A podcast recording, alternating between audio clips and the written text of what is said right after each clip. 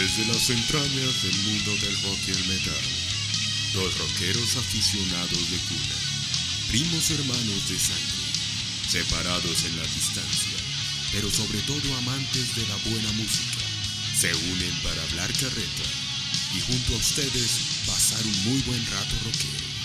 Acá comienza, los guanchos hablan metal.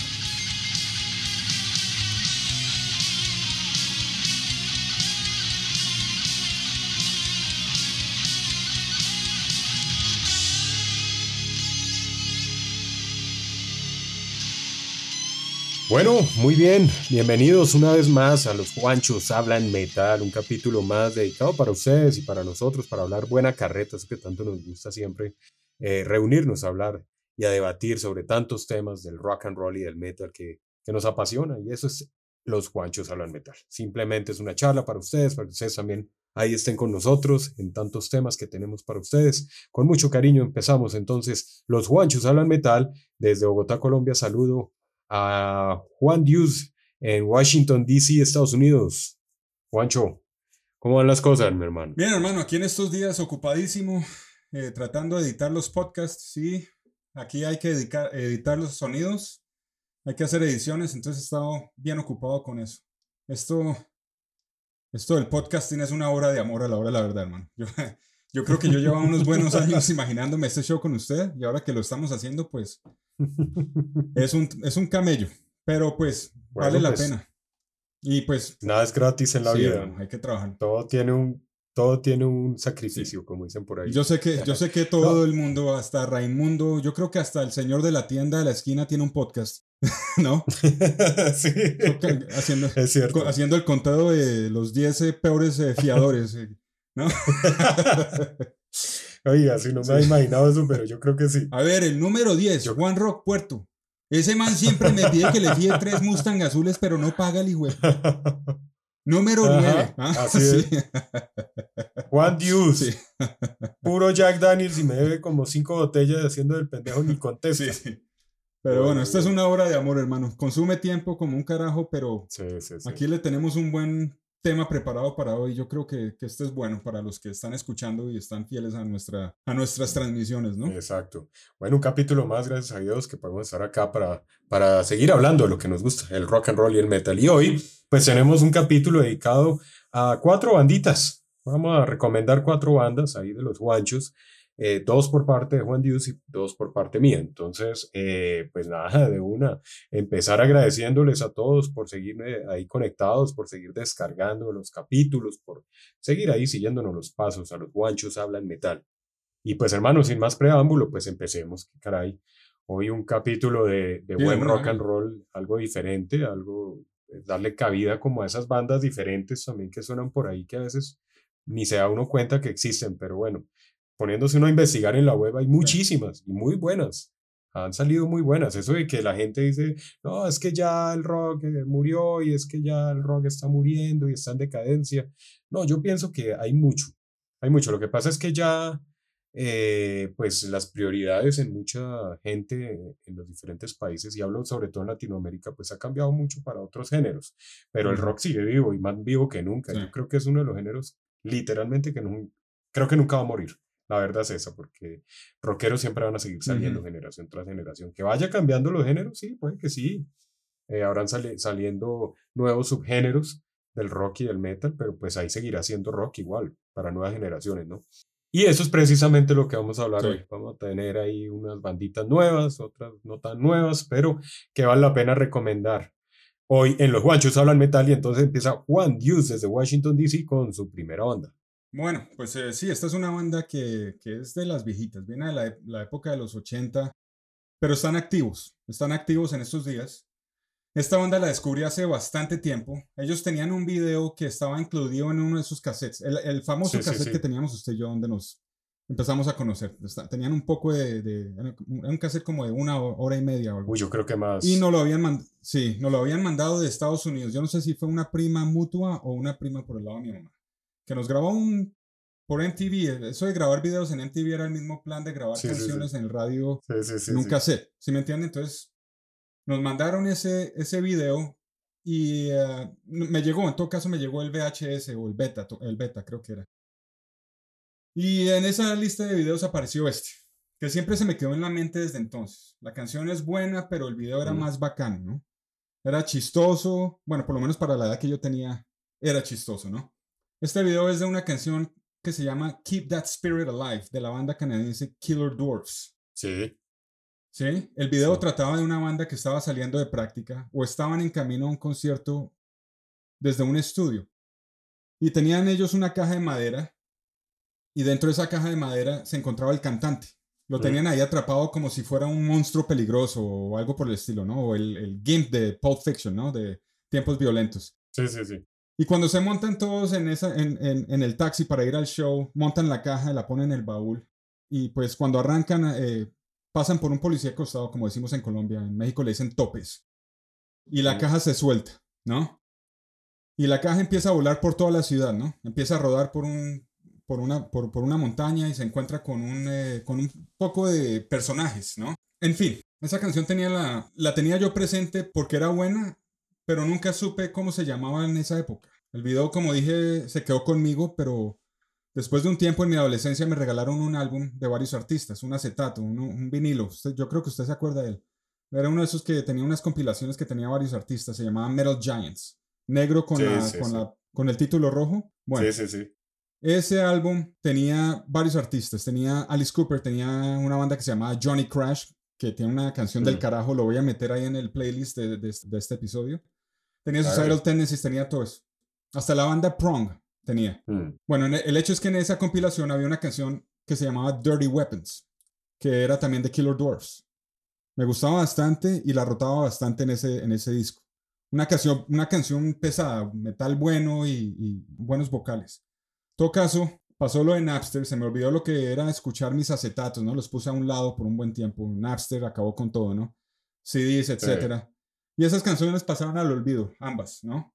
Pero en uno de esos días que andaba yo con uno de esos ambientes de melancolía, me puse a mirar la pequeña colección de vinilos y CDs y me puse a escucharlos otra vez. Y pero esta vez los busqué por YouTube, ¿no? Sí. Los, títulos de, de, ese álbum. Entonces me puse a buscar el, el video ese de Killer Dwarfs en YouTube de Dirty Weapons. Y cuando terminé de ver la canción de Dirty Weapons, encontré la. Seguía ahí, eh, Killer Dwarfs, Keep That Spirit Alive, ¿no? Y ahí, pues, mi cerebrito empezó a calcular la vaina, ¿no? Despacito ahí, eso. Yo cerrando los ojos, espere, espere, espere. ¿Cómo así? si me entiende? Como echándole, echándole el cálculo, computando la vaina. Sí, sí. Que eran la misma banda. Y desde entonces empecé a devorar el catálogo, ¿no? Porque eran dos canciones bien separadas por, la, por el tiempo, pero eran conectados por la misma banda. La, la misma banda. Sí. Y pues ese, ese, esta es una de esas bandas que la empecé a devorar así, vorazmente, pues, ¿no? A escuchar todos los álbumes y me empecé a dar cuenta que esta banda fue inmensa, ¿no? Esta es una banda formada en Canadá. En el, se formaron en, el, en 1981. Esta banda está liderada por uh, Ross uh, Dwarf Graham, eh, Dwarf es el, como el apellido, ¿no? Que tomaron ellos al estilo Los Ramones, ¿no? Todos tienen el, último apellido como Dwarf. La batería de Daryl uh, Dwarf Miller, la guitarra de Bryce Dwarf Trewen y el bajo de Ange Dwarf Fodero. En el, uh, en el 83 debutaron con el álbum del, hombre, del nombre homónimo. No fue un éxito de inmediato, pero tiene buenas canciones. Este playlist es para introducirlos a la banda, para que escuchen y para que le pongan atención a las canciones más importantes o las mejores canciones de todos estos álbumes. De este álbum están dos canciones que son excelentes. Una se llama Heavy Mental Breakdown y la otra se llama Can't Lose, el primer álbum. Bacanísimo. ¿Cómo los describo musicalmente? Obviamente tienen sonido de metal ochentero, baterías grandes al estilo de Eric Carr y Jason Bonham y, o John Bonham, perdón guitarras bien marcadas, buenos riffs eh, y con, con, bastante virtuosismo, pero, pero se salen del montón. O sea, eh, esta banda no fue tan famosa como digamos un Rat, un Motley Crue, pero son de la misma calidad, si no mejores. Y eso lo, lo aseguro. Bueno, el caso es que ese primer álbum no hizo ruido desafortunadamente, fueron teloneros de muchos, pero no pudieron encontrar esa base que los llevara a la cima. Les tomó tres años para volver a hacer un álbum, y en esa época se, se abrieron a ambos eh, Bryce y Ange, porque ellos no pensaron que la banda iba a tener eh, éxito. Y los, y los reemplazaron por otros dos, uno que se llamaba Mike Dorfhall y uh, Rumble Dorfmeyer. Les tomó tres años después del debut para el segundo llamado Stand Tall, que es excelente también. De ahí sale la canción con la que los conocí, que Keep That Spirit Alive. Esa es una canción que tiene su base de rock and roll pesado, pero tiene unas melodías de como de esperanza. Las mismas letras son de esas eh, de esperanza, ¿no? Eh, y no son en cursis, no son cursis, son bien hechas. Es como las letras como que son una advertencia para no apresurarse en la vida y cuando uno cae cuando uno cae en, algún tipo de problemas, no, no olvidarse que hay que mantener el espíritu vivo, ¿no? Ese es el nombre de la, de la canción. Con ese álbum hicieron eh, bastantes giras, casi interminables, ¿no? Eso salieron en giras por todos lados, con todo el mundo, con Ozzy, con Rat, con Motley Crue, le abrieron a todo el mundo, o le telonearon. Y ese video de Keep That Spirit Alive y el, y el otro del sencillo Stand Tall de MTV, eh, bueno, MTV los puso en una, rotación seguida por una etapa, por una temporada como de 13 semanas. En esas 13 semanas se volvieron inmensos. Esa canción de Keep That Spirit Alive se convirtió en una de las más eh, pedidas en las rotaciones de MTV. Pues usted sabe que en MTV, eh, MTV hacía carreras o destruía carreras en esa época, ¿no? O sea, eso era que solo meter un video ahí y, arrancaban. O sea, todo el mundo arrancaba. Era, era el trampolín, era el, trampolín de ese momento y, estar en MTV ya era grandes ligas. De hecho, ya llegar a MTV era de alcanzar el éxito, era alcanzar la cima, ¿no? Sí, exactamente. Exactamente, era súper poderoso. Eh, yo creo que en esa época lo que dicen acá es que con las rotaciones de MTV llegaron a vender casi 80 mil copias de ese álbum, del segundo álbum de ellos, ¿no? O sea que sí estaban presentes. Es más, ese álbum en eBay en estos días se está vendiendo por 500 dólares. Yo lo agarré hace poco en, una, en, una, en, en, una tienda por ahí que la encontré. Lo encontré baratísimo, afortunadamente, y en buena calidad.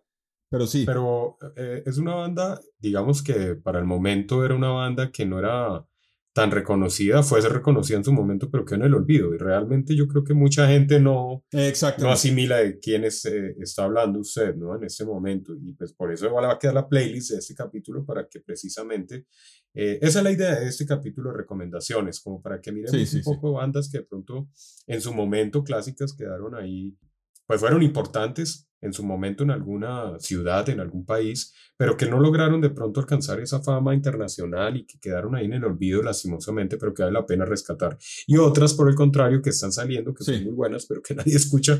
Entonces, eh, pues ese es nuestro trabajo, investigar un poco y traerles esas. Sí, sí, sí. Esto, después de ese álbum, fueron contratados por Sony y grabaron un álbum que se llamó Big Deal. Ese es un álbum muy bueno también. ¿En qué año? Eso fue en el 87. Uh, todavía era 80. 83, 86, 87. Estaban ahí, estaban ahí arrancando, arrancando, arrancando.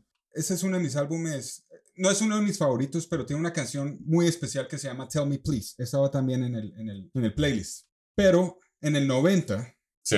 sacaron su obra maestra, que es el álbum de Dirty Weapons, ¿cierto?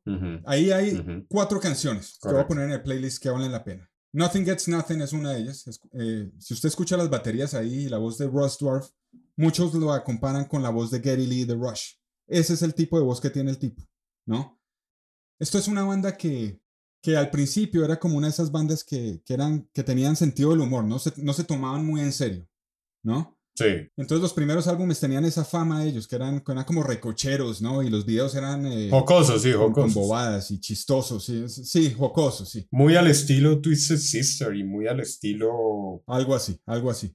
Pero este álbum del 1990 sí lo tomaron más en serio, ¿no? Todavía no estaba llegando la época del grunge, estaba empezando por allá en en, el, en, los subterráneos de Seattle, pero todavía no estaban arrancando. Este álbum les, con este álbum les fue muy bien. Bueno, pero estamos hablando de 10 años casi después de haber empezado, ¿no? Sí, sí. Casi. Sí, sí, sí. Y eso 10 años para, para tomar un proyecto en serio. Sí, este álbum conceptualmente, como digo, fue más serio que los anteriores. Este, es álbum, este álbum es hard rock puro. Es uno de mis favoritos de los 90. Muy, son, muy sonido. Yo creo que es, eh, eh, eh, tiene que ver con los sonidos, como yo le decía en un capítulo anterior tiene que ver con los sonidos del 90 al 92. Es que si usted mira, y yo me he puesto a analizar, y de hecho vamos a hacer un capítulo exclusivamente del 90 al 92. El, esos dos años fueron muy, muy importantes, sobre todo para la parte del hard rock porque fueron donde hubo mejores lanzamientos de álbums, donde muchas bandas que venían en, anonimato como esta, por ejemplo, que usted está hablando, pues saltaron y dieron un mejor álbum. Y los sonidos y los álbums del 90 al 92 tuvieron una gran particularidad, es que fueron grandes éxitos todos. yo estuve pensando eso también y a mí se me hace fue que en esta, en esta época, en los 90, cuando uno tiene una banda por 10 años, uno, ya llega, uno llega a un estado de madurez musical, ¿sí me entiende? Todas estas bandas estaban llegando a eso, están empezando a crear vainas más maduras, o sea, ya están más, eh, ya tenían más sazón en cuanto a la música se refiere, ¿no? Ya estaban creando cosas más grandes, ya tenían, eh, eran más profesionales. Lo que pasa es que llegaron... Ya no tenían 16 años. Sí, sí, sí, sí. Exactamente. 17 años, ya tenían 27. Entonces, eh, en el 92, bueno, ese fue el álbum. Cuatro canciones que salen de ahí. Nothing Gets Nothing, All That We Dream. Pesada, pero bien melódica en los coros, bajos bien marcados, buenos ritmos, buena vibra, guitarras súper interesantes. Coming Through es otra canción, power metal melódico del carajo. Y una que tiene, una que se llama Not Fooling. Creo que es una de mis favoritas del álbum, totalmente diferente al concepto del álbum pesado. Esta sí es una canción de, de blues que tiene como una textura de blues, tiene como unas maracas y una guitarra acústica debajo de que le dan una textura bien del carajo. Es una buena canción, sí, sí, la recomiendo para que la escuchen. Unos tiene unos matices musicales muy interesantes. Sí, sí, sí. empezaron a meter a cositas, a jugar con más sonidos diferentes, ¿no? Y eso es, eso es válido. válido Exactamente. Totalmente. Ese fue un álbum, ese fue un éxito. Eh, la canción de Dirty Weapon sonó mucho y la balada también que ahorita no, no la tengo aquí en mis notas porque no es mi favorita, pero esa fue un buen éxito. Y bueno, llegó el 92. ¿Qué pasó en el 92? ¿No? En el 92 salieron con un álbum que se llamaba Method to the Madness. Ese álbum es un misterio para mí porque no lo he podido encontrar. No lo sacaron en, lo sacaron en CD, muy pocas copias, pero como era, el, ¿qué pasó en el 92? ¿No? Empezaron a caer las bandas, empezaron a caer, ese género de música empezó a, salir por la, por la culata, ¿no? Pero de acuerdo a lo que dicen los, los mismos canadienses, porque esta banda es como había mencionado yo, este álbum es uno de los más importantes álbumes en la historia del hard rock canadiense, según los, los, canadienses. ¿Sí me entiende? No lo he podido escuchar, porque pues no lo encuentro. ¿Sí me entiende? No está en Spotify, no está... Es un misterio. Hasta la carátula es un misterio porque tiene una, una escena de, de la película Nosferatu cuando el, el, vampiro se está retirando al, al, a, los, a, los, camerinos de, del, del, del, bote, ¿no? Sí. Y eso es todo. Esa es la historia de ellos. Ahí terminaron, se desaparecieron por un poco de tiempo. lo consideran uno de los mejores álbumes de hard rock canadiense. Entonces, esa es una buena. Si lo encuentran, que lo escuchen. En el 2011 volvieron y sacaron un álbum en vivo. Eso fue que 92 al 2011 casi 20 años después, se volvieron a reunir y, están, y ahorita están en gira. Pero cuando yo escuché ese álbum, eh, sacaron un álbum eh, grabado, se llama Life No Guff. El man suena excelente, hermano. La voz mucho más poderosa que la tenía en la época. Claro. Que es una voz más vieja. El timbre, Pero todavía tiene la potencia. Ah. Sí, tiene la potencia. Ese álbum lo puedo poner todo en el, en el playlist para que lo escuchen y se dé usted cuenta, hermano. Hágale, Porque Yo, yo sé que yo le mostré esto a usted, pero tratar de mostrarle música a la gente estos días es muy, muy berraco. ¿No? Sí, sí, sí. Entonces, esta es una de esas bandas, la rescato y la recomiendo para que le pongan atención, escuchen todos sus álbumes, todo su catálogo. Es un catálogo corto y están, están activos, están, están eh, yendo a varios eh, festivales, están tocando en los cruces esos que usted atiende constantemente. Póngales, póngales cuidado y esa es la primera banda para mí. Killer Dwarfs, banda canadiense. Vigentes al 100, y eso, eso es lo que está pasando ahorita. Muchas bandas se han reactivado. Yo tengo una, eh, bueno, tenía una para recomendar hoy, pero la dejo para otro capítulo, pero la nombro ahí para eh, una, algo similar.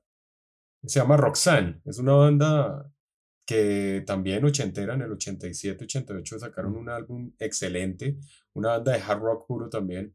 Y y se acabó la banda, hermano, porque llegaron los 90, ellos empezaron los del 88, duraron dos años pegándole, no, fuertemente, pero pues llegaron los 90, llegó el grunge, se desanimaron, eso dicho por los mismos integrantes, un desánimo ahí general de ver que ya no pegaban, de que no sé qué, y decidieron acabar la banda.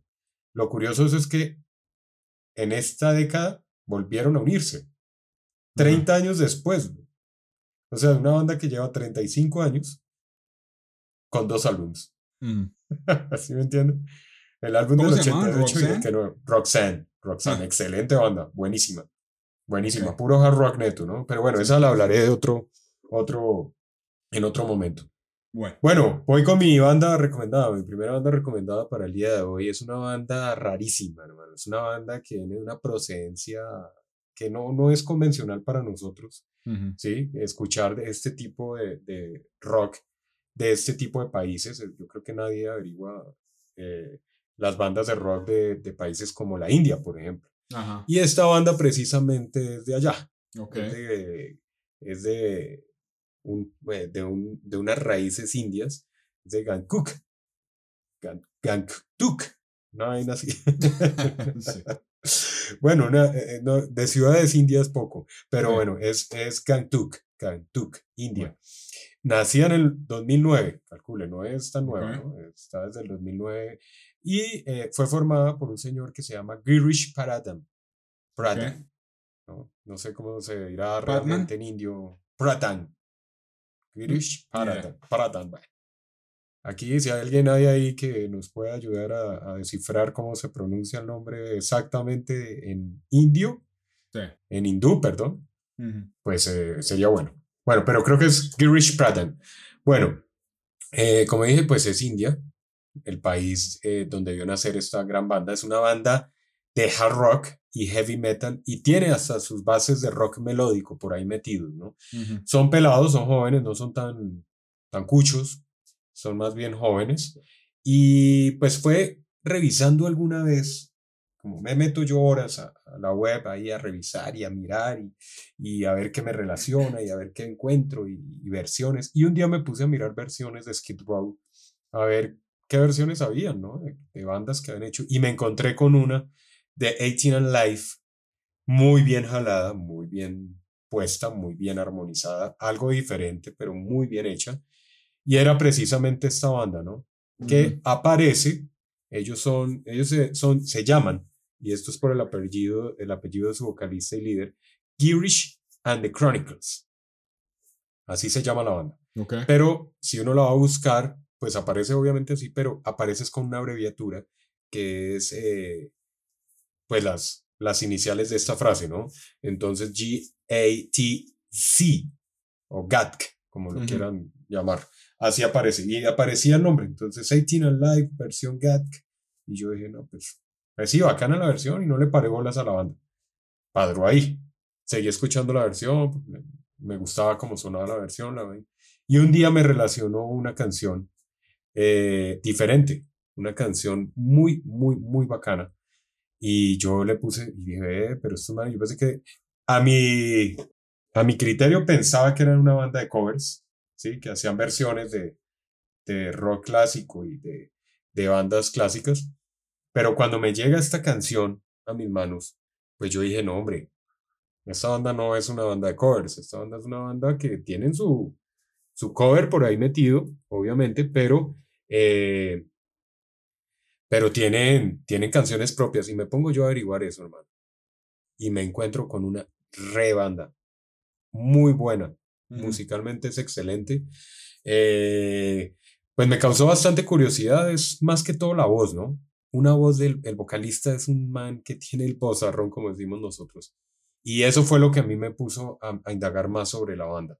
Lo primero que me sorprendió pues fue su origen, obviamente. Yo dije, no, pero India haciendo hard rock y metal así de esta forma. Eh, y yo dije, bueno, no, pues démosle cabida a ver y me puse a mirar. Eh, y pensé que el éxito era Skid Row, ¿no? Esta versión, y no. La verdad es que me llevé una gran sorpresa al ver que realmente pues era una banda muy selecta, ¿no? Muy eh, interesante musicalmente, con unos matices y unos sonidos muy bien jalados, porque tienen esas raíces clásicas del hard rock y del heavy metal, pero también tienen muchos matices involucrados de la actualidad y le meten muchas vainas de su país, ¿sí? De Ajá. sonidos eh, hindús y toda esa cuestión, entonces hacen que el sonido de esta banda sea algo diferente. Pero vuelvo y rescato la voz, hermano, para mí este man es el que la hace toda. Obviamente tiene unos grandes músicos, compuesta por grandes músicos, pero la voz de su, de su, de su vocalista, Grish Prada, pues es, es impresionante. Los inicios de esta banda pues fueron como cualquier otra, haciendo covers, obviamente tienen por ahí sus versiones, eh, entraban y salían integrantes, al principio eh, Grish Prada no, pues, eh, formó una banda, la mitad se le fue, otro lo sacó, volvió y quedó solo, él se fue, O sea, dejó la banda y se fue un tiempo, ¿no? Con gente diferente. Esa es la historia de la banda, ¿no? Para que cuenta. Eh, eh, la tomaban al principio como, bueno, una banda, vamos a hacer música, pero pues ninguno lo estaba tomando como tan en serio, lo mismo que usted estaba hablando ahorita de la que mencionó. Realizaron una que otra presentación en el 2009, pero hermano, hasta el 2014 fue que realmente sentaron cabeza los, los Rich and at the Chronicles. Y, y se pusieron a, darse cuenta que el virtuosismo y, y, el talento que tenían valía la pena realmente explotarlo. Y empezaron a grabar su álbum debut, ¿no? A criterio muy propio, pues son excelentes, hermano. Tienen muy bien marcado el fundamento del hard rock clásico, del rock ochentero. Sí, sí. Eh, tiene una actitud del carajo, o sea, todo súper bien. El vocalista la saca del estadio. Y esto seguramente fue pues eh, lo que llevó a que Universal Music Group se fijara en ellos, hermano. Ellos son parte de este gran sello discográfico. Y también otros empresarios que los sacaron de la India y los empezaron a mostrar en Europa. Y obviamente también ha llegado pues algo de Norteamérica. Latinoamérica no mucho, no mucho, pero lo que es Europa, muy aclamados en Europa, demasiado aclamados, eh, tienen mucho interés y tienen mucho seguidor, ¿no? Eh, su primer álbum pues, fue promocionado con la, vida de, la ayuda de VH1. VH1 fue otro que puso el interés en ellos, vio su carisma, vio su show, vio su virtuosismo, su, su, su parte musical muy bien jalada. Y aparte de VH1 llegó Hard Rock Café y los apadrinó. ¿no? Y de allí pues sale un sencillo muy bonito que es eh, Angel, una canción eh, bastante, bastante bonita, bastante chévere para escuchar el cual entre otras cosas fue masterizado, remasterizado este año. Ese, ese, esa canción, yo me imagino que en su momento la grabaron por ahí, en algún lado, ¿no? y, y, pues el, dijeron, no, vale la pena ponerla ya con un sonido más, con una producción mejor y todo, y está remasterizada para este año. Y es así, pues como esta joven banda, digo joven porque pues no lleva mucho, ¿no? Lleva seis años, eh, pues ya tiene dos álbumes, ya tienen dos álbumes en su historial, en su hoja de vida, dos muy buenos álbumes. Los recomiendo al 100. No les voy a nombrar canciones en la playlist, les voy a dejar ahí unos, unas buenas rolas de, esta, de este grupo. Eh, no son muchos, pues solo tienen dos álbumes, pero sí les voy a dejar unas buenas canciones ahí bien selectas para que las escuchen en la playlist, para que vale la pena, vale la pena, vale la pena que, que nos eh, metamos un poco en el cuento de este rock de, de la India, muy bien representado por Grish and the Chronicles.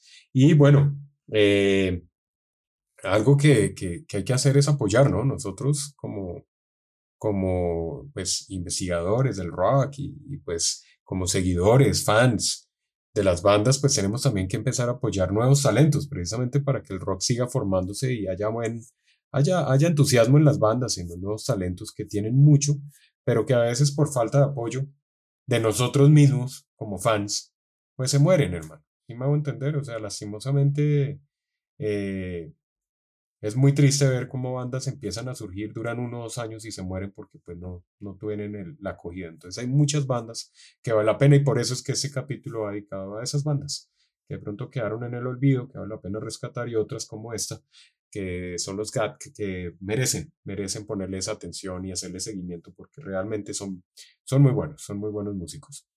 Y bueno, ahí estaba entonces, ahí les dejo las canciones de, de, esta banda ahí como en el playlist para que las analicemos, las escuchemos, de verdad que las van a soñar, muy buen hard rock, muy buen heavy moderno a su estilo y pues vale la pena cabecear un poco con los señores de GAT o de Grisha The Chronicles. Vamos con su segunda banda para el día de hoy. ¿No quiere dejar esta para el final para que hablemos usted y yo como la, la conocemos? Ok, entonces voy yo con la, con la siguiente mía entonces.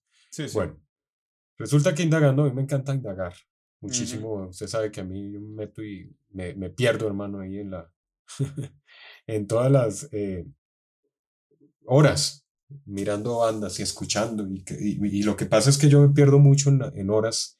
Eh, es porque yo cojo una banda y me pongo a escuchar álbum por álbum eh, me pongo a revisar inmediatamente su historia y en una de esas tantas que, que, escuchando unas bandas y otras, me encontré con una que se llama Colateral. Ok. Así se llama. La facha, hermano, de los manes es violenta. Bueno, hay uno que tiene el cabello corto, pero, pero, pero tiene la actitud.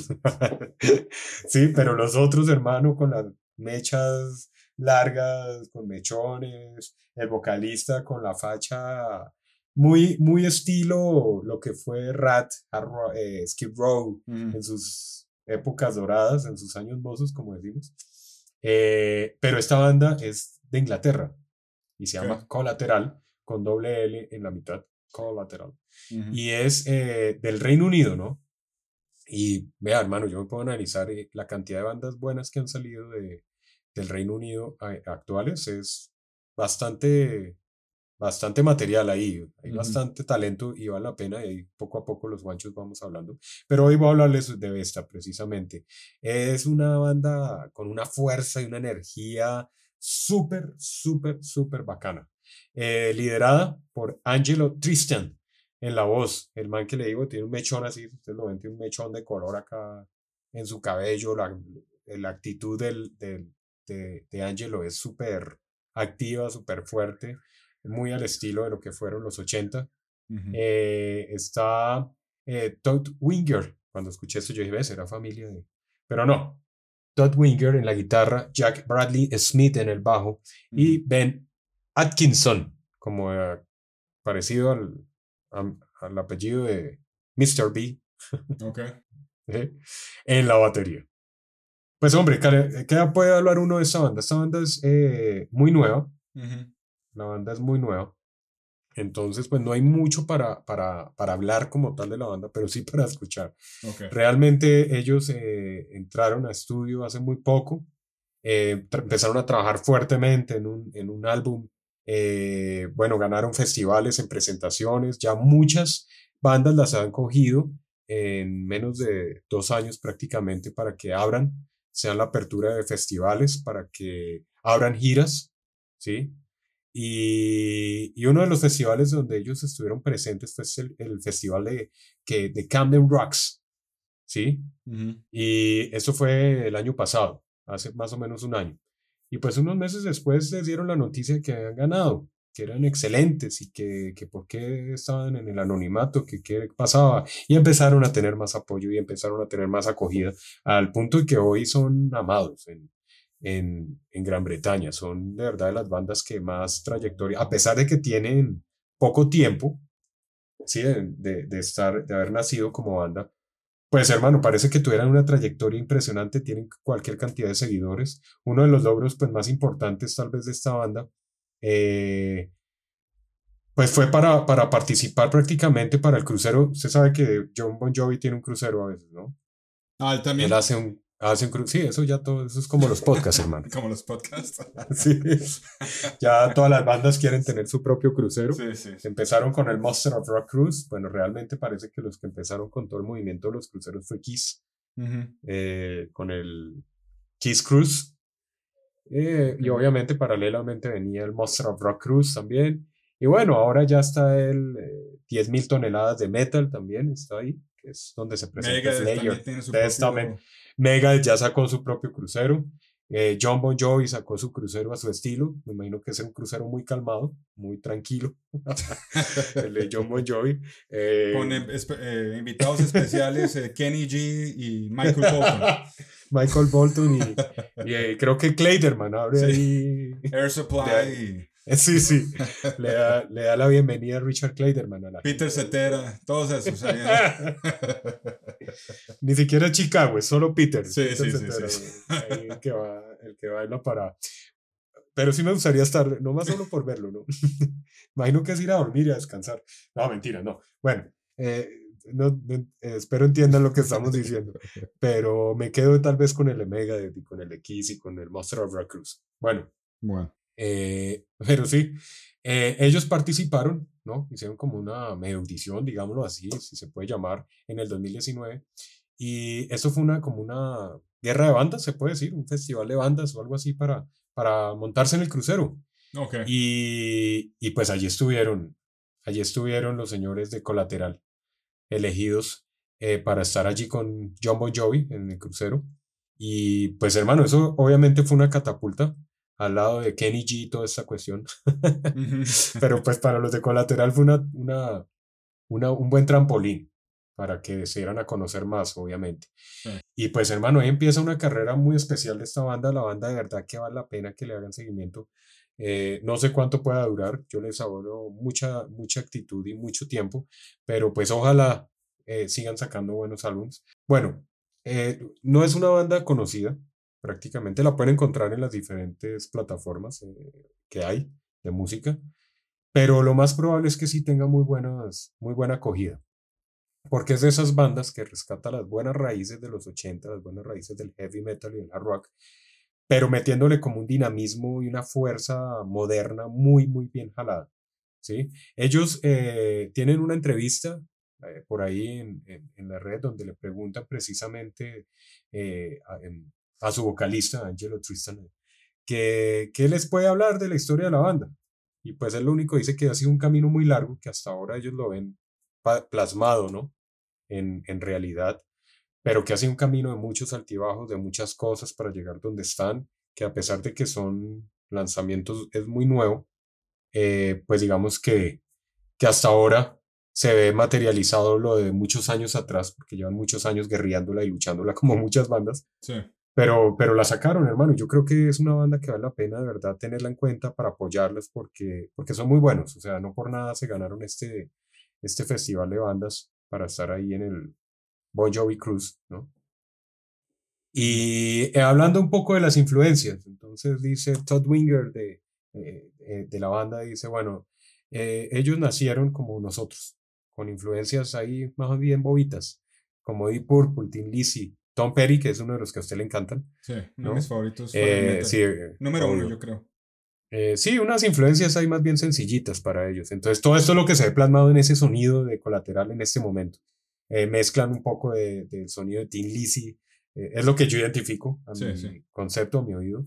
Tienen algo también de, del melódico. Tin Lizzy es bien, es una de esas bandas que es bien popular allá en el Reino Unido, sobre todo en Inglaterra, en Irlanda y todo eso. Es una de esas bandas que son culto allá, pero acá nunca tocaron, bueno, eso es otro cuento, Thin pero bueno, sigue. Sí, sí, son bandas de culto eh, británicas, ¿no? Pero, pero digamos que ellos tienen todo eso, lo que dicen ahí en la entrevista es que ellos cogieron todas estas influencias y las metieron en un sonido propio, pero tiene algo de cada uno, ¿sí? Le preguntaban eh, que con qué lo mezclaban, le decía, podemos perfectamente sacar, rescatar algo de Tom Perry, and the Heartbreakers, si es más exactamente, y le podemos meter algún sonido eh, característico al estilo de Purple, pero también teniendo el sonido de Tin Lizzy. Entonces, si nos ponemos a mirar, pues son una variedad de sonidos porque no todo es eh, parejo, ¿no? no es decir hard rock todo, sino hay diferentes matices.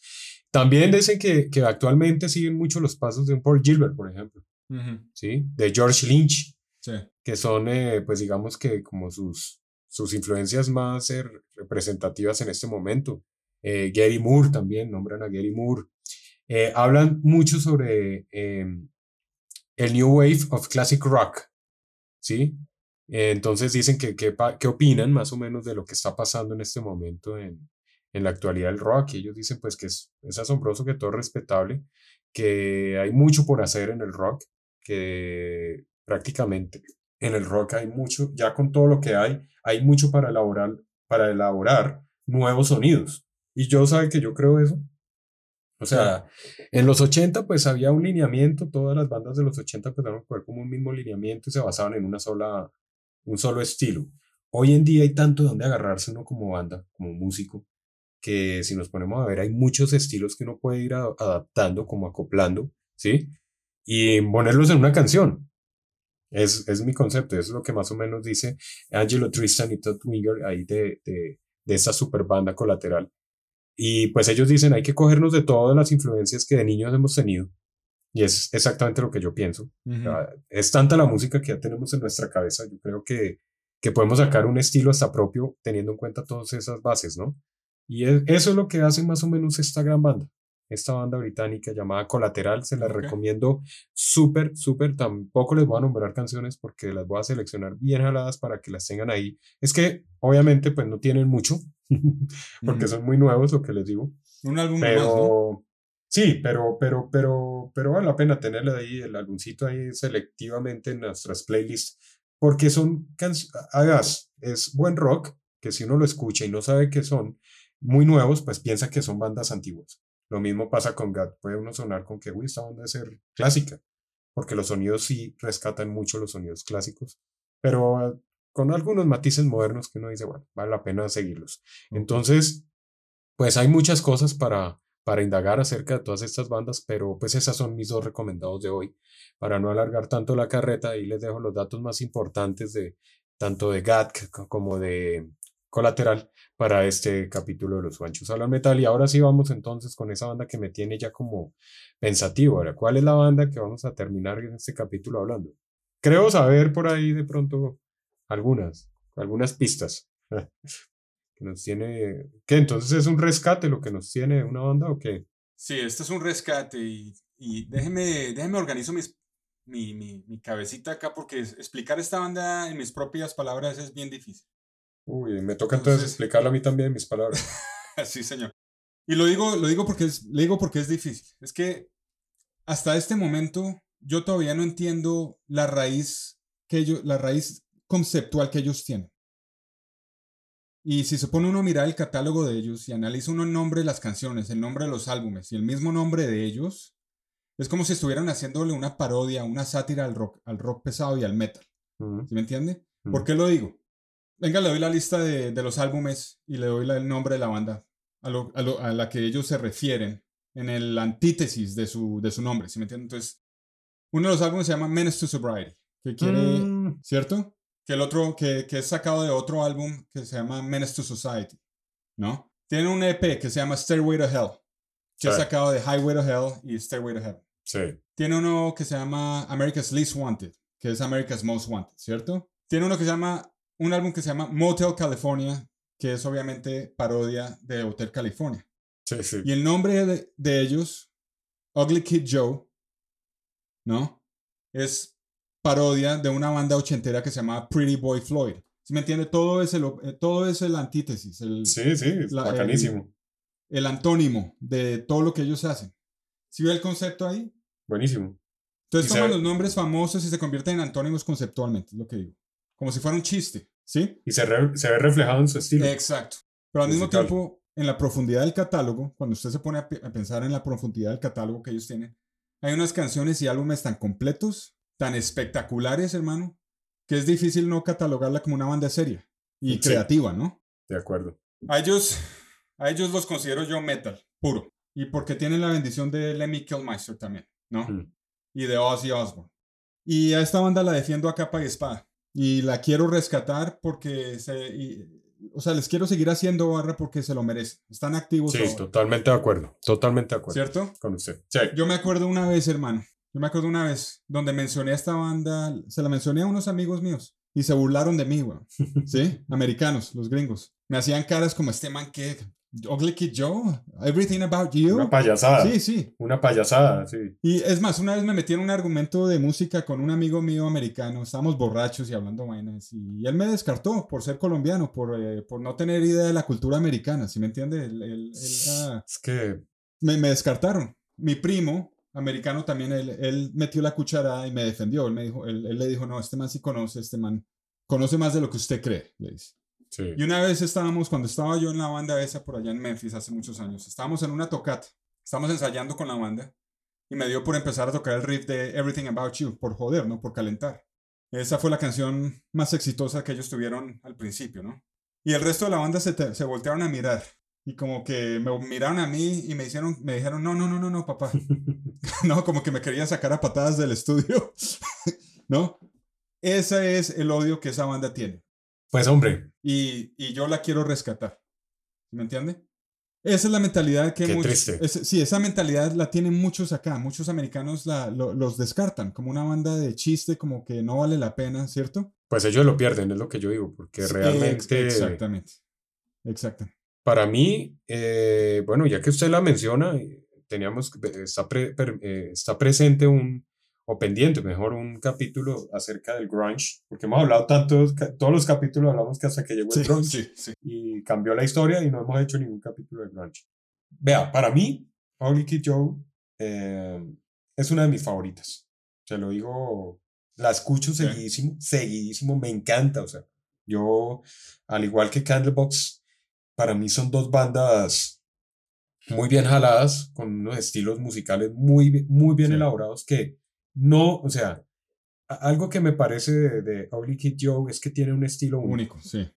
Y yo creo que sí, me entiende, a pesar de que es eh, perteneciente al movimiento grunge, los noventas y toda esta cuestión, si uno los compara con otras bandas de grunge, no, se salen, se salen del estilo, ¿sí? O sea, tienen sus matices diferentes que los hace únicos. Ese, el, el, el álbum precisamente, el, America's Last Wanted. Least Wanted. Eh, Least Wanted. Eh, pues hombre, es un álbum... Completo. icónico. Sí. Eso es un icono del rock, o sea, esa vaina... Mucho, yo, yo lo primero que hice cuando empecé a, a coleccionar eh, sobre los 90 fue buscar ese álbum porque realmente es un álbum de principio a fin buenísimo. Las canciones todas diferentes, pero todas llenas de energía. Hasta, la, hasta el cover, la versión de, de Cats in the Cradle, que sale ahí, que para los que... Para los que... Eso, es lo que voy yo. Eh, a mí se me hace que llegaron a la cima muy rápido, ¿no? Con esos dos, con, con esos dos éxitos. Everything About You y el de Cats in the Cradle. ¿Sí me entiende? Que, que Cats in the Cradle prácticamente fue la que realmente los catapultó. Y se lo digo por qué, porque yo me acuerdo, eso más o menos fue era el año 93. Yo, eh, pues siempre acostumbraba, de hecho aún acostumbro dormirme con música, ¿sí? Eh, conciliar el sueño con metal. Eso, eso lo hacía yo también. Eh, sí, sí. Me encanta, y desde muy pelado, desde niño yo en lugar de ver televisión, yo a televisión realmente no soy muy amante, pero sí me gusta mucho escuchar música hasta dormirme. Me levanto con música, me acuesto con música. Entonces, yo pongo, y eh, me acuerdo en el 93, yo en esa época no tenía ni, ni el acetato, ni tenía el cassette, ni el disco, ni nada de Ugly Kid Joe, pero escuché por primera vez Cats in the Cradle de Ugly Kid Joe. Y lo escuché en una emisora local aquí de Colombia, muy, muy importante y muy popular en ese momento, que era rockera que ya prácticamente realmente puedo decir que casi no quedan especializadas en rock. Y esa canción la empezaron a rotar. En esa época yo lo que veía era que las emisoras tenían una planilla musical eh, programada. Sí, ellos decían que llamar a uno a pedir la canción, pero era pura carreta porque nunca sonaba. ¿Por qué no más bien le pongo esta? Póngame Poison, ah, eh, no sé qué. ¿Por qué no más bien le pongo uh, uh, Every Rose Has its Thorn? Ahí se la ponemos más bien en vez de, la que pidió. sí. sí, sí, sí, sí. Claro, porque había una planilla de programación. Pero, pero otra particularidad, se llamaba en la mañana, pedía Cats in the Cradle y sonaba a las 9 de la noche todos los días. Entonces ahí se da uno cuenta y uno creyendo que le pusieron bola y se la, se la, pusieron, ¿no? Y uno todo el día pegado ahí con el play y el rec de la grabadora esperando poder grabar la canción todo el día y realmente la ponían era mucho tiempo después. Esta canción tenía una particularidad, es que sonaba muy seguido y duró sonando mucho tiempo, mucho tiempo en las emisoras, eh, en esa emisora, perdón, a la misma hora, y era entre 10 y 11 de la noche. Obviamente yo tenía colegio en ese momento, tenía que acostarme temprano, pero yo hasta que no la escuchaba no me dormía. O sea, a mí esa canción me impactó tanto desde que la escuché, no sabía que era una versión de, de Harry Chapin, ¿sí? De 1973, para los que no, de pronto no sabían quién es el autor original de, de la canción. Sí. Obviamente la versión original, pues es la versión original, pero yo me quedo 300 mil veces con la de Oblique Joe eh, por toda la fuerza y toda la, la, musicalización que tiene. Y no sabía que era Oblique Joe, esa canción, pero me encantaba y yo no me puedo dormir y, y, y nunca la nombraban, porque como era planilla de programación, pues ya estaba ahí y no la nombraban y duré años, años, del 93 más o menos hasta el 95, 96, buscando, porque en esa época no había tecnología ni nada de eso.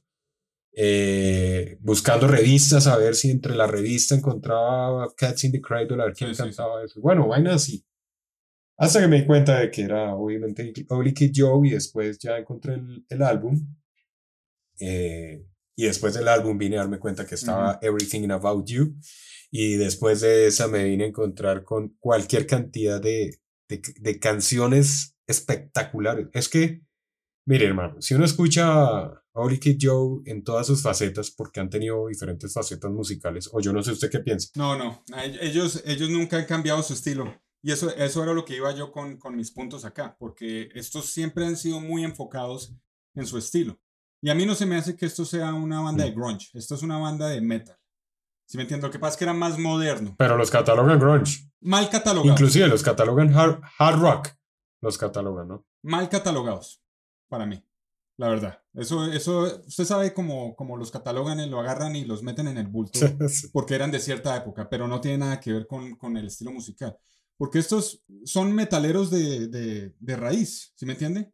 Eh, lo que, Metaleros californianos. sí, exactamente. Son, obviamente vienen de suburbia y todo eso, pero eh, eran, eran ponquetos eh, skaters con, con raíces metaleras. Y se escucha, se escucha para mí. Lo que pasa es que era un, un sonido diferente porque empezaron más en los 90, ¿se me entiende? Pero no tenía nada que ver con el, el movimiento del grunge. El America's Least Wanted, yo creo que ese también fue introducido yo por eh, Pa- eh, Cats in the Cradle y uh, Everything About You con los videos y todo eso, y lo compré. Pero hermano, cuando yo compré eso, las canciones que más resaltaron, yo me olvidé de esas dos canciones inmediatamente. Sí, claro, totalmente. entiende? obvio, obvio. Canciones que resalto ahí, Panhandle Prince, que es violenta. buenísimo. Buenísimo. I'll Keep Trying, otra excelente. Buenísimo. Neighbor, Madman, Madman Business in Disneyland. Uf, ¿Dónde me deja Goodman Devil? Devil. esa, Goddamn Devil. Y la de BCB, esa baladita bacana también. Ah, buenísimo, sí. Hasta Mr. Recordman. Mr. Recordman. ah. Ahí está el primer álbum. No, muy buena. Bueno, ¿qué pasa Muy bueno. entonces? ¿Qué pasa Todo es bueno. Sí, sí. ¿Qué pasa entonces con este, con este álbum? Se, lo comieron, se los comieron vivos, hermano. Hasta Beavis y Butthead les hicieron un capítulo donde se los cagaron. Sí, me acuerdo. ¿Sí me entiende? Yo ahí pegado. ¿Y qué pasa? En esa época, pues todo eso empezó a pasar y los manes le empezaron a bajar los humos porque llegaron a la cima muy rápido. Se sintieron que les empezó a llegar billete, hubo mucha fama, ¿no? Y estaban rotándolos bastante. Pero obviamente llegaron los haters que le dicen acá a cagárselos. Y les bajaron los humos, ¿no? Que decidieron tomarse un buen, tiempo para grabar los segundos, el segundo y el tercer álbum. Esos fueron los álbumes que salieron en 95 y el siguiente año en 96. Menace to Sobriety y Motel California. Estos álbumes son iguales de sólidos. Sí, buenísimo. Tiene una pesadez, bajos fuertes. Eso es un identificador de, de Ugly Kid Joe, son esos bajos y esas canciones pesadas. Pero nunca perdieron el enfoque de su estilo.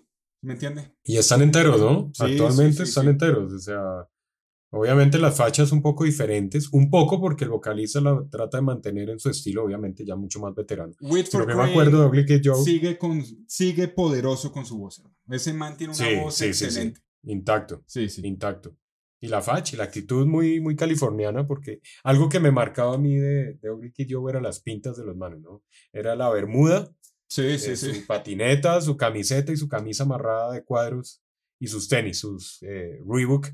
Eh, ahí. Surfero, sí. Sí, exacto. Eso, muy al estilo. De la época de, del estilo de Point Break, ese tipo de gente, de la película de Punta de Quiebra. Son Exactamente. surferos. eh, aquí, les, aquí hay una, Exacto. un término que les llaman beach bums, que son eh, eh, vagos de la, de la playa. ¿Sí me entiende?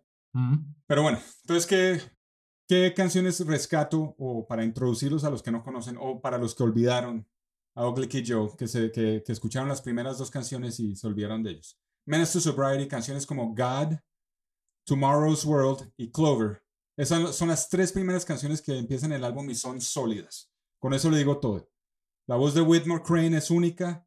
Canta con las tripas, pues, ¿no? Con ganas, con amor por la música. Sí, sí, sí. Nunca, nunca, nunca, nunca ese man suena como si no le estuviera metiendo el mil por ciento a las canciones. Sí, sí, sí. Ese álbum es excelente. Motel California tiene una canción, una de mis favoritas de Ugly Kid Joe. Eh, yo creo que una, la, la número uno, la número dos, así en, en- una que se llama Would You Like to Be There. ¿Esa la has escuchado? Claro. Bueno. Claro. Bueno, acuérdese que yo, lo- yo los olvidé y una vez que estábamos texteando usted y yo, me puse a indagar otra vez qué, qué había Sí. pasado con esta banda, empecé a escucharlos otra vez y empecé a redescubrir los álbumes que, que yo había dejado por detrás, en el olvido, ¿sí me entiende? Y yo empecé a mandarle canciones a usted, hermano, ¿se acuerda de esto? O escuche esta, que, que es un nuevo álbum que acabamos Sí, de sí, sacar. sí. No, man. Eso es un tesoro, un baúl de tesoros, esa vaina, es, esa banda.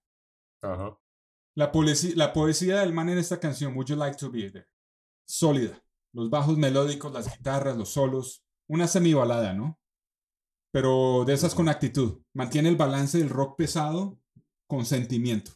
Would You Like to Be There? Esa va a estar ahí. Eh, pero al mismo tiempo todavía tienen ese estilo jocoso, ¿no? Tienen canciones llamadas como Rage Against the Answering Machine, ¿no? Que es una canción como de un minuto así pesadita, pero, pero no es más. Sí, sí. Eh, en este álbum también hubo una colaboración de Lemmy Kilmister en la canción Little Red Man. Una canción súper pesada, así redensa y psicodélica. Sí, es pesadita. Es pesadita. Sí, ¿no? Recomendada. Father. Sí. Esta es una canción excelente, Buenísima. hermano. El bajo, eh, las letras personales de Crane. Él tiene mucha letra personal en cuanto a la relación que él tuvo con su, con su viejo, me imagino, ¿no? Que tiene muchas canciones dedicadas a él. Ujú. Eh, después de estos dos álbumes, obviamente no hicieron nada. No llegaron a- al Billboard, no vendieron, entonces ellos se separaron. Se acabó la vaina. El baterista Shannon Larkin se fue a tocar por a Godsmack. Sí, eso le iba a decir.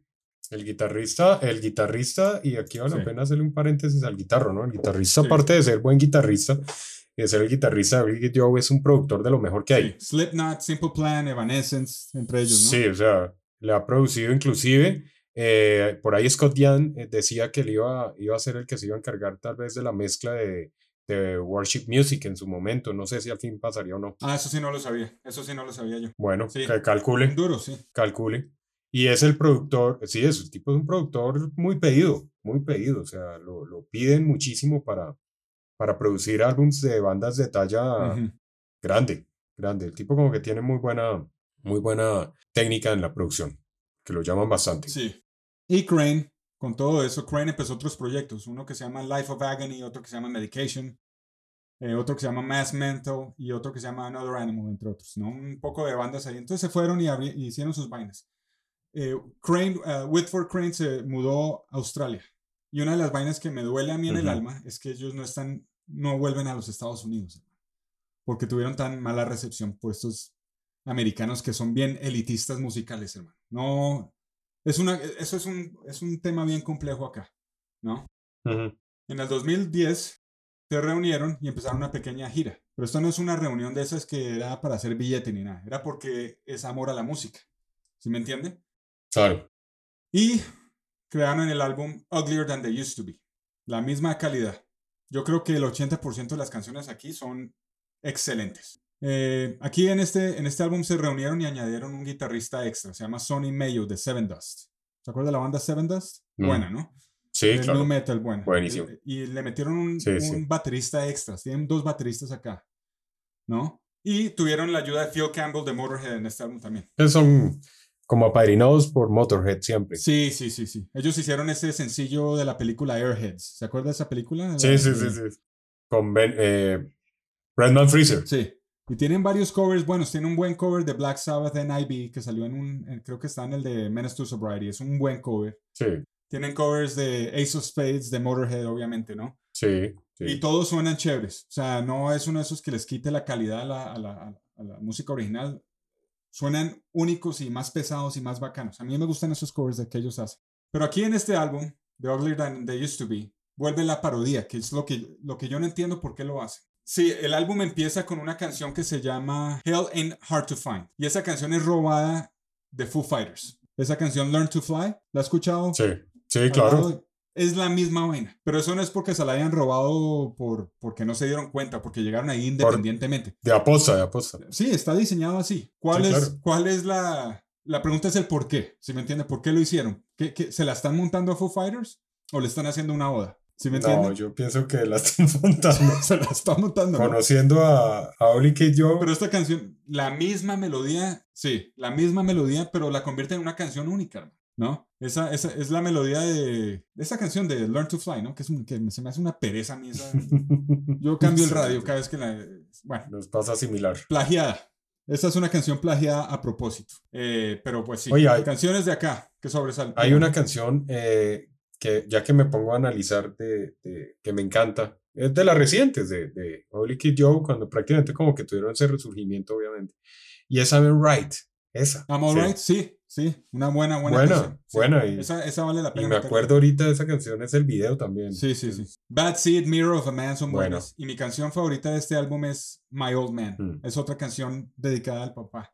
Es súper pesada. Sí, Rockera al estilo ACDC, dos acordes y la línea del bajo quieta, ¿no? Sí, sí. Ding, ding, ding, ding, ding, ding, ding, ¿no? sí. Pero entonces eh, Whitford Crane le mete armonías y voces para darle una textura más siniestra, ¿sí me entiende? Porque la canción obviamente habla de la muerte del papá Ujú. y, y, pues la relación y lo que se perdieron y todo eso. Pero es una canción pesada y bacanísima. Esta es la- una de mis favoritas. Y una más de este álbum que vale la pena escuchar es Nothing Ever Changes. No, buenísima, Una canción de- buenísima. de amor al estilo de Crane, ¿no? Bacana, ¿no? ¿Cierto? Buenas letras, Sí, buena del poesía. carajo. Del Excelente. carajo. Comparto totalmente. Bueno, entonces están todos estos álbumes. Para terminar, Oda a Ugly Kid Joe como una de las mejo- mejores bandas para mí, una de mis favoritas. Igual. Es el EP llamado Stairway to Hell. Obviamente, pues ahí Uf. nos damos cuenta que las influencias vienen de ACDC, Led Zeppelin y Motorhead, ¿no? Y por eso el nombre, ¿no? Este, este EP salió antes del álbum Uglier Than They Used to Be, pero aquí siguen enfocados en su estilo. Este fue, esta fue una de las primeras grabaciones que tuvieron después del break, ¿no? Des- de- después de 10, más de 10 años, yo creo. Eso fue el- como en el 2012, más o menos. Sí, más o menos. sí. Hace como ocho años. Sí, pero aquí no se siente que hayan perdido la magia de los primeros álbumes. Aquí vuelven Sí, sí. otra vez a lo que estaban haciendo, como si nunca hubieran, no hubieran perdido el ritmo, ¿no? Sí, sí, sí. Ahí es donde viene I'm, I'm in Right, Sí, la canción que le estoy diciendo exactamente. ese álbum. Y una de mis favoritas, esta creo que es la canción número uno mía de Ugly Kid Joe, es la canción llamada No One Survives. Esa Buenísima. tiene un video del Uf, putas, sí, es del carajo, del carajo, tiene una versión acústica del carajo. del carajo. ¿Cierto? Esa va a estar ahí en el playlist. Una canción bien densa en ambiente, letras súper poderosas, pesada, pesada. Crane siempre sobresale aquí. Las letras bacanas, comentario a la humanidad como, como, como, como la, humani- la humanidad se caga todo. Y no es una de esas canciones así hippies que uno dice, no, están tratando de salvar al mundo, ¿no? Es una canción. Coge y siembra una rosa Es, sí, sí, sí. sí. para que florezca un rosal. No es nada, sí, exactamente, no es nada de eso. Esas son letras de un man despegado. Una, una observación de un man que le importa un carajo todo, un cínico. ¿Sí me entiende? Ese es el ambiente de la canción. Sí, y sí, pues, bueno. eh, y el video es y- pesadito. sí, sí, pesado. Y por último, tienen una. Y ambas, ambas versiones, perdóneme, ambas versiones son buenas para que las eh, pillen ahí. Sí, Ambas versiones, tanto la, la de estudio normal como la acústica, son. excelente. Buenas, buenas en su estilo, sí, O sea, no me canso de escucharlas. Ese pez bueno, sí. Y para terminar, tiene una, cansa- una, una baladita bacana de ellos al estilo country que se llama Another Beer. Esa, está, esa, la, esa es una canción bacana también. Simple, pero las letras son tan buenas porque se eh, trata sobre la, la soledad de la gente que fre- frecuenta bares y no tiene a dónde ir, ¿sí me entiendes? Entonces siempre piden una cerveza extra antes de que los echen para, para la calle, ¿no? Y todos tenemos esos momentos. ¿Sabe qué opino yo de Oblique Joe? Y más de lo que usted está hablando de las Sí. letras y de las canciones y todo eso. Que Oblique Joe es una banda que se basa mucho en la realidad, hermano. La Sí, cruda- sí. En la cruda realidad. Es decir, van al grano como es, hermano, sin ponerse a adornar tanta vaina y tanto amor y tanta vaina. No, como es la situación de la realidad del ser humano, del, del mundo, pues Sí, ahí sí, lo plasman en canciones. Eso es lo que ellos quieren mostrar y, y por eso es que son tan densos en, en sus temas y, y demás. Oye, en este álbum viene, es donde viene la versión acústica de Cats in the Cradle, si no estoy mal. También, sí, en ese EP. Sí, Sí, sí. pensé que era él. Sí, no me acordaba, Bueno, pero sí. Y esa es... Bueno, buenísimo, pues, hombre, que acá nos podemos quedar hablando de Click y Joe todo el re- Sí, hermano. Ya me voy a ir a escucharlos ahorita. Sí, sí, hay que darle. Sí. Es más, cuando estaba escribiendo yo mis notas sobre esta banda otra vez, eh, me, me- me- me dieron ganas de empezar a buscar los, eh, los eh, vinilos y, y aquí ya tengo como tres en la lista para Claro. comprarlos. Están carísimos, hermano, porque no los tienen. Todo lo tenían en CD, no hay, no hay reissues, no hay nada así que haya salido. Entonces, encontré dos en eBay que los voy a comprar ahorita cuando terminemos esto para tenerlos porque... Sí, y esa es, esa es eh, una de esas bandas que de verdad hay que pararle bolas. Eh, yo la defiendo a capa y espada. No, no le, o sea, el que me quiera argumentar, eh, o, usar, o sea, ser contrario a mí, nos damos en la jeta, hermano, porque esta banda es violenta, violenta, violenta, violenta. Y pues eh, desafortunadamente sí, aquí es eh, muy odiada y pues eh, hay que rescatarla, hay que rescatarla. Sí. Eso es todo. Ahí hablando de, de Godsmack, eh, ahorita tienen a Shannon Larkin, ¿no? ¿Sí? Sí, sí, sí. Ahí, eh, este es un baterista, hermano. Yo, yo, o sea, Ah, uno sí, cuando sí, se pone a mirar y a mirar las bandas, es donde uno, por lo general, uno identifica al vocalista y si el vocalista se mueve de una banda a otra, pues uno como que obviamente lo identifica y si el guitarrista es ícono también. Pero muy pocas veces uno se fija en los bateristas y hay que hacer una, acuérdeme, hacemos un especial de buenos bateristas, porque en las baterías hay gente, hermano, muy talentosa que se han movido por muchas bandas. Este señor Shannon Larkin es uno de esos, ¿no? Vea, Candlebox, Godsmack, Holy Kid Joe, para nombrarle uno, ¿no? Y, y, pues, hermano, vale la pena mencionarlo porque es parte de Holy Kid Joe. Y bueno, ahí es parte de lo que se está haciendo. O sea, yo pienso que estas bandas, lastimosamente, vuelvo y le digo, pues, hombre, se quedan como ahí, como en el tinterillo, como sí, lastimosamente. en el baúl del recuerdo, hermano, y la gente las va olvidando y las va olvidando. Y es muy triste porque se está, bueno, yo, yo lo creo, yo no olvido la música. Yo tanto escucho nuevo rock, nuevo metal, como escucho mis clásicos. Yo no olvido y no puedo olvidar, porque mis raíces fueron esas y porque no me quiero perder de esos grandes tesoros que son todas estas canciones, porque ya el rock y la música evolucionó igual. ¿Sí? El sonido puro, neto de las cosas que sonaban antes, pues fueron los que empezaron con todos estos sonidos y no se pueden olvidar. Yo pienso que no, no puede uno dejarlas a un lado porque se pierde uno de grandes tesoros. Yo creo que no va a volver a salir un álbum realmente como, como el Motel California o, o, como el, eh, no sé, el American Last Wanted, ¿sí? O sea, no vuelven a salir discos de esos ni siquiera en la actualidad. Entonces, la gente que de pronto nació en una generación ahora y, ustedes nos están escuchando y son de una generación reciente, hombre, esto es para que de pronto se vayan un poquito para atrás y, y, entiendan el por qué muchos de estos eh, sonidos de ahora son basados en grandes bandas como esta, Kid Joe, porque esta banda, aunque no lo nombran muchos, se lo garantizo que ha servido de influencia para muchos, muchas bandas modernas. Se lo garantizo. Sí, sí, sí, la verdad. Es, y yo, yo desafortunadamente sí, pues es que yo tuve una época en que estaba tratando, bueno, no es para dármelas aquí del, del músico, pero yo estaba tratando de, de, crear, ¿no? Yo, estaba, yo, estaba, yo pertenecía a una banda, entonces yo dejé la música a un lado para poder concentrarme en lo que estaba tratando de crear yo, ¿sí me entiende?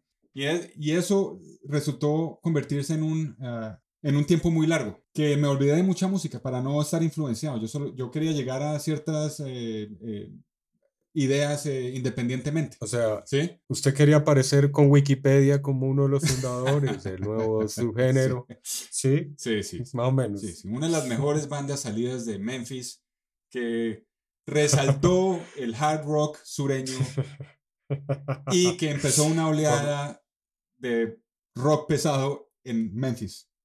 Eso sí se lo aseguro. Pero Gracias. Gracias a un señor de raíces colombianas llamado Juan Dios. sí, sí, sí. Bueno, bueno sí. Pero bueno. Puede pasar, aún puede pasar, aún puede pasar. Sí, sí. Afortunadamente, hermano, me dio por volver a indagar en Ugly Kid Joe y encontré un baúl de tesoros de tres álbumes, cuatro álbumes que nunca había escuchado. Y estoy contento porque son parte de mi vida cotidiana esos álbumes ahora, ¿sí me entienden? Claro. Son, o sea, les doy palo a la lata. Y valen la pena revisar. Entonces, pues vamos a hacerle barra a esta banda y a las otras también, ¿no? Es lo que yo le digo, es lo que yo le digo. Yo eh, escucho Public Joe todo el tiempo. Igual que Candlebox, son para mí bandas musicalmente pulcras, o sea, perfectas, o sea, las canciones, los álbums, todo. Vamos a hacer un especial pronto sobre el movimiento grunge, los 90, la entrada controversial del señor Kurt Cobain y Nirvana, toda esta cuestión que vale la pena charlar y debatir, porque es un debate grande, grande, muy grande, hay amores y desamores ahí en ese, en ese capítulo, y, y, pues vale la pena, vale la pena eh, tenerlo en cuenta para, para que todos charlemos, sigamos, esto es un debate, recuerden, esto es para hablar sobre álbums, música, bandas, artistas, cantantes, bateristas, bajistas, guitarristas, bueno, lo que se nos venga a la cabeza. Pero el todo es pasar un rato de distracción y escuchar buena música. Recuerden que todas las canciones quedan con, que, perdón, todos los capítulos quedan con una playlist para que las escuchen y para que nos pongamos en sintonía cada vez que nos conectemos ahí con esas playlists a recordar y a escuchar buenas rolas. Entonces, hermano, pues gracias, gracias como siempre a usted por conectarse, por eh, un capítulo más de los Guanchos a la Metal. Aquí terminamos por hoy agradeciéndoles primero que todo a todos los fans, a todos los seguidores que se conectan a los Honchos Hablan Metal, que se, que se dedican a escuchar nuestros capítulos, que están ahí siguiéndonos en redes sociales. Esto es para ustedes prácticamente ahí, pues esta charla que hacemos los Juanchos con el fin de, de pasar un rato chévere, divertido, escuchar buena música, hablar de buenas cosas y, y listo. Eso es todo. Esos son los guanchos hablan metal. Estamos en Spotify, estamos en Apple uh, Podcast, estamos en Google Play, estamos en Amazon Play, estamos en Podbean y estamos en, bueno, YouTube está, está demorado porque pues eh, estamos tratando de editar los videos y todo eso para ponerlos ahí, pero pues eso toma más tiempo. Ese va a ser un, esto es una obra de amor, esto no es una cosa de, de, de producir, producir, producir, ¿sí me entiende? Así que pues eh, ahí vamos de a poquitos. Pero vamos a estar con en paciencia. Y- con paciencia. Sí, con paciencia, sí. Con paciencia y calma, y mucha calma. Nosotros ya nos volvimos, ya estamos en la edad de ser pacientes. ¿sí? Sí, sí. Nada, nada nos afana. Ya nada nos afana. Entonces, pero ahí vamos, ahí vamos. Y eso Bueno, es esa es la idea. Un abrazo. Bueno, Un abrazo, Juan. Muchas gracias, Bueno, hermano. Un abrazo a cada uno de los que se conectan, a los que están ahí pendientes de los guantes al metal. Les mandamos un abrazo bien rockero. Cuídense muchísimo y nos vemos en una próxima. Chao, pues. adiós pues.